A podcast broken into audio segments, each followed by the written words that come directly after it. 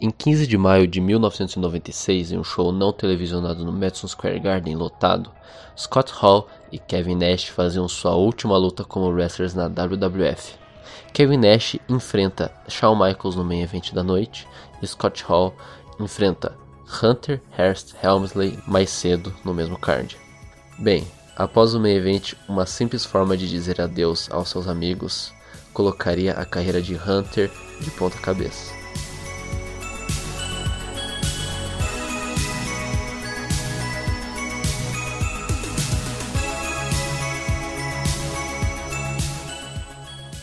Olá, eu sou o Guira, lutador da PwC e também editor dos podcasts da Café com Wrestling. E por hoje eu serei o host do primeiro episódio do Smarquismos, quadro esse que tem como ideia ser bem aleatório, falar de curiosidades, contar histórias, enfim, bem aleatoriedade mesmo. Eu acho interessante trazer esse tipo de história que eu vou contar hoje, já para entrar no episódio, que é o que não se vê muito contado produtores de conteúdo de wrestling aqui no Brasil. Eu vou dar o exemplo que a única pessoa que eu conheço fazer isso, e talvez seja ignorância minha, mas é a única pessoa que eu conheço que faz isso, é o menino Tanaka, do rádio de pilha driver. Inclusive fica o salve aqui. Uh, bem, acho que a gente já pode dar seguimento ao episódio, então bora lá.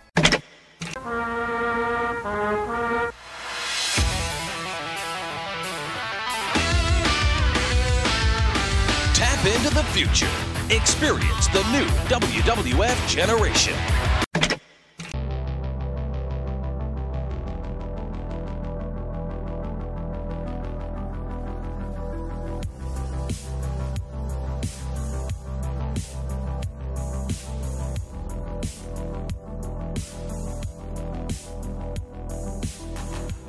Entre 1993 até 1997, a WWF passava por um dos seus pontos mais baixos em sua história, o que hoje a gente conhece por New Generation Era. Eles estavam enfrentando um escândalo enorme por causa do uso de esteroides internamente na empresa. Seus principais main eventers, tal qual Hulk Hogan, Ted DiBiase e Macho Man Randy Savage, estavam assinando contratos enormes com a sua maior rival, a World Championship Wrestling, mais conhecida como WCW. Além disso, a WWF estava perdendo cada vez mais sua audiência, tanto por conta dos pontos já levantados, mas também claramente o booking da época também não ajudava. Essa era é bem lembrada por gimmicks terríveis, como Mentor, um homem que se vestia de Minotauro, Ogun, que era um jogador de hockey tão agressivo que ele foi banido da NHL, a Liga Americana de Hockey e também o Fantasia, que era um wrestler que fazia truques de mágica no ringue. Na época, a WWF se encontrava em uma posição complicada, de fato, e por isso vale ressaltar o trabalho que eles tiveram de fazer para a criação de novas estrelas, midcarders, ex-lutadores de tag team e lutadores deixados de lado pela WCW, AWA e outras empresas, eram recrutados para fazer parte da nova cara da WWF. Pessoas como Bret Hart, Yokozuna, Undertaker, Razor Ramon, Shawn Michaels, Hunter Hearst Helmsley, Diesel e True Kid são exemplos dessa reconstrução que a WWF teve de fazer no elenco deles. Aliás, para falar de Curtain Call, o assunto principal desse podcast, nós precisamos falar desses cinco últimos lutadores citados: Razor Ramon, também conhecido como Scott Hall, Shawn Michaels, Hunter Hearst Helmsley, mais tarde que seria conhecido como Triple H, Diesel, que mais tarde lutaria como Kevin Nash, e o Anti Kid, que se transformaria em X-Pac.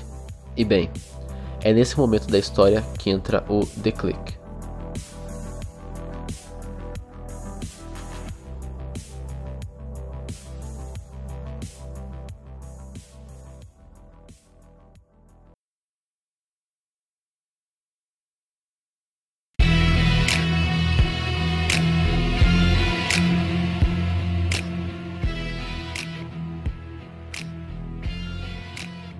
The Click era um grupo entre amigos que se estabeleceu no backstage durante os anos 90.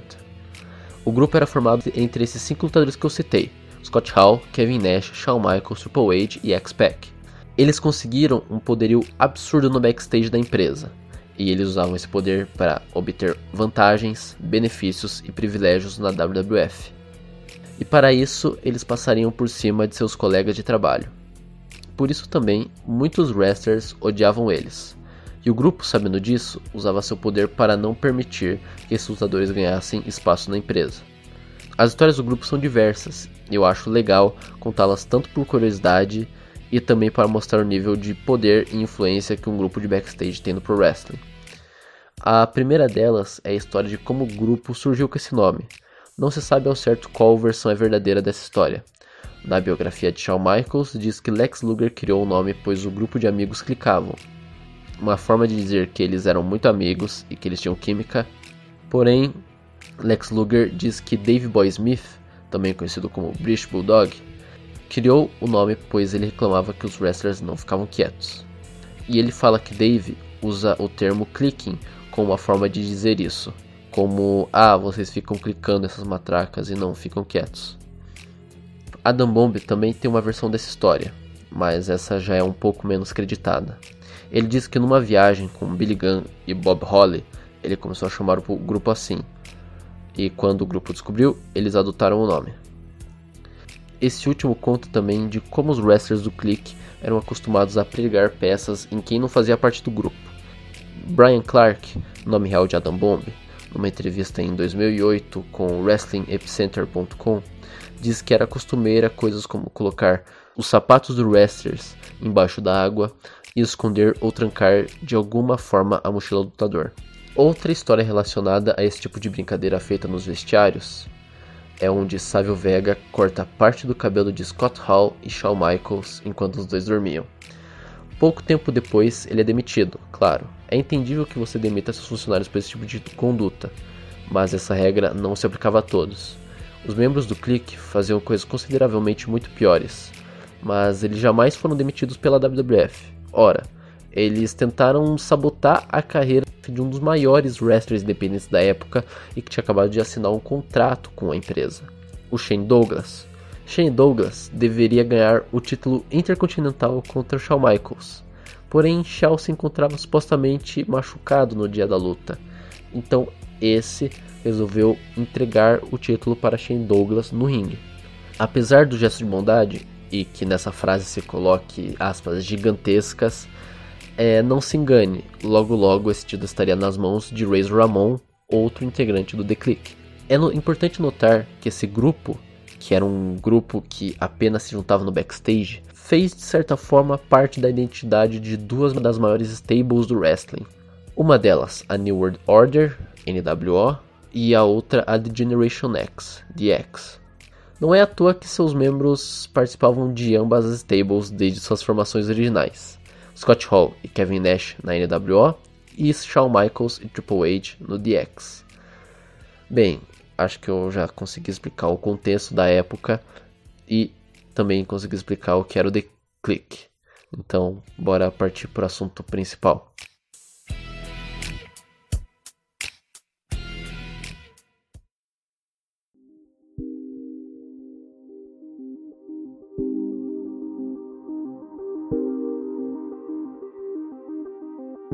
A ideia do Curtain Call veio de Hunter.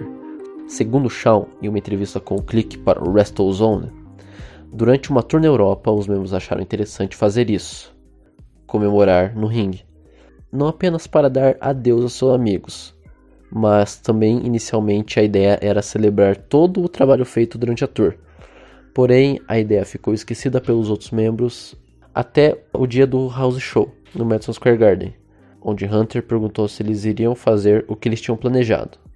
Então, após ter a permissão de Vince McMahon e seu braço direito Pat Patterson, o plano estava pronto para ser colocado em prática. Sim, eles perguntaram para Vince McMahon se eles poderiam fazer uma confraternização no ringue. Como dito no início do episódio, no dia houve o main event entre o campeão mundial Shawn Michaels e seu rival de storyline Diesel. Após a vitória de Shawn Michaels, Razor Ramon entra no ringue, enquanto Shawn levanta seu oponente com um beijo, e logo depois Helmsley também se junta ao grupo. Os quatro lutadores se abraçam no ringue e logo dão as mãos e levantam os braços ao público. a torcida não sabe como reagir. Michaels e Razor eram babyfaces, termo utilizado para designar lutadores bonzinhos, os mocinhos das histórias. E Hunter e Diesel eram heels, termo usado para designar os vilões da história. Parte da plateia aplaude e a outra parte nem sabe como reagir. Esse evento nós conhecemos hoje como Curtain Call Incident. Curtain Call é uma gíria usada entre atores para é, descrever aquele momento após a apresentação do teatro, onde o elenco se junta no meio do palco para receber os aplausos da plateia. Mas o wrestling, apesar das semelhanças, não funciona igual ao teatro. Os produtores da WWF ficaram frustrados com o que eles viram acontecer no ringue. Na época, os personagens deveriam ser mantidos dentro e fora das quatro cordas. Esses quatro wrestlers destruíram essa ilusão não só para os fãs presentes naquela noite, mas com o advento da internet cada vez mais presente, várias fotos do incidente foram publicadas e até um fã conseguiu gravar com uma câmera caseira e publicar o vídeo em fóruns. Hoje esse mesmo vídeo encontra-se disponível online e caso você queira assistir ele, ele estará na descrição. Além dos diretores criativos da WWF ficarem irritados com a situação, os wrestlers no backstage também não gostaram nada. Eles estavam expondo o trabalho deles. Como exemplo, Dave Boy Smith, furioso, dizia que os quatro tinham acabado de matar o wrestling. O clima atrás das cortinas não estavam nada agradáveis e Vince McMahon tinha que fazer algo.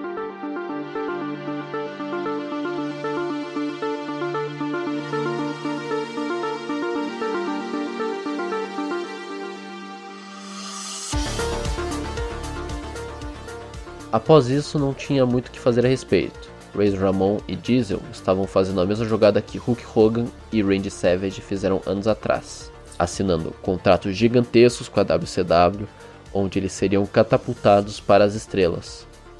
Shawn Michaels era o campeão mundial da WWF na época.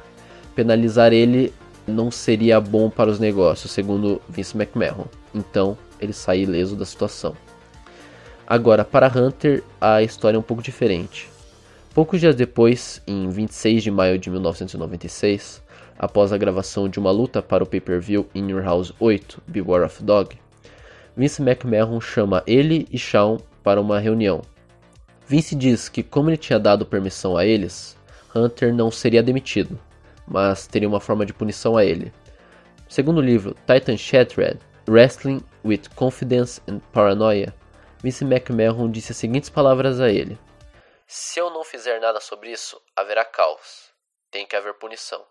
Se eu não mostrar a todos o quão sério é, eu perderei credibilidade. Hunter, você irá comer merda e irá gostar do gosto dela. Você vai ter que aprender a comer pratos e mais pratos e você irá gostar. É pesado, mas para quem conhece o Vince McMahon sabe que é uma coisa que ele com certeza falaria.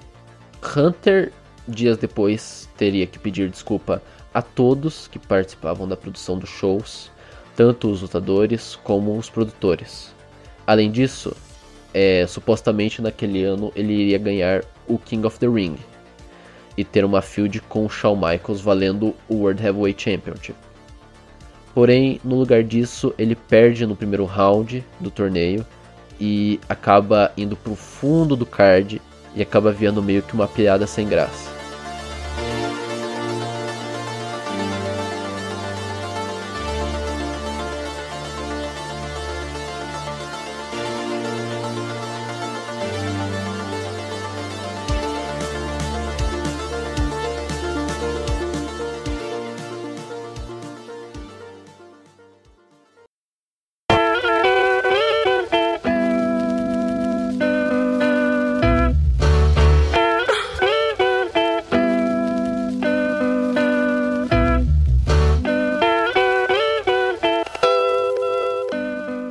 Se beneficiou disso foi o Stone Cold Steve Austin, vencedor do King of the Ring, no lugar de Hunter.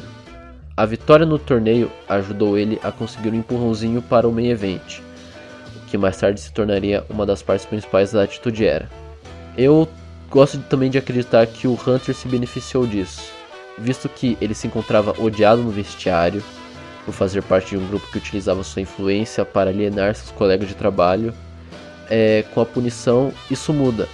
Hunter sofre a punição sem nem reclamar e consegue é, respeito de todos ali, inclusive do futuro líder de vestiário, o Undertaker. A história do Hunter acaba com ele ganhando 14 títulos mundiais. É um salto enorme. De midcard promissor para jobber, para estrela, a carreira de Hunter é um pouco estranha. So you're saying that in four weeks at SummerSlam you will become the WWF champion without China's help? You're right. I don't need anybody else, JR. This is about me. I don't need to be in a clique anymore. I don't need to be in DX anymore. It's about four years ago, Madison Square Garden. I walked to the ring to say goodbye to my friends Kevin Nash, Scott Hall, Shawn Michaels. Who got punished for that, JR? Me. I did. You know why? Because you didn't have the. Nobody in the office had that to do it to anybody else.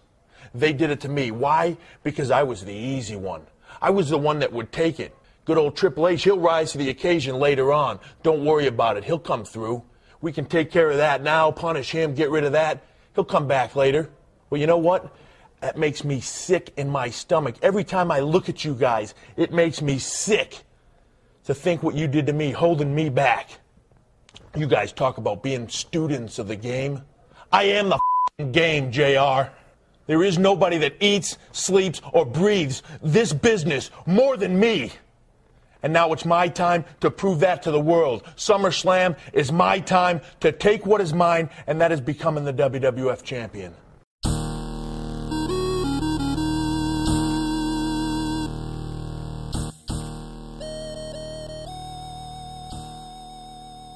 Bem, esse é o fim do primeiro episódio dos Marquismos. Uh, um quadro que eu tô tentando é, ver se vai dar certo aqui, conforme o feedback. A gente tem o quadro de entrevistas, o CCW Entrevista com o Phil Gunn é, apresentando. Ele sai aos domingos e às quartas.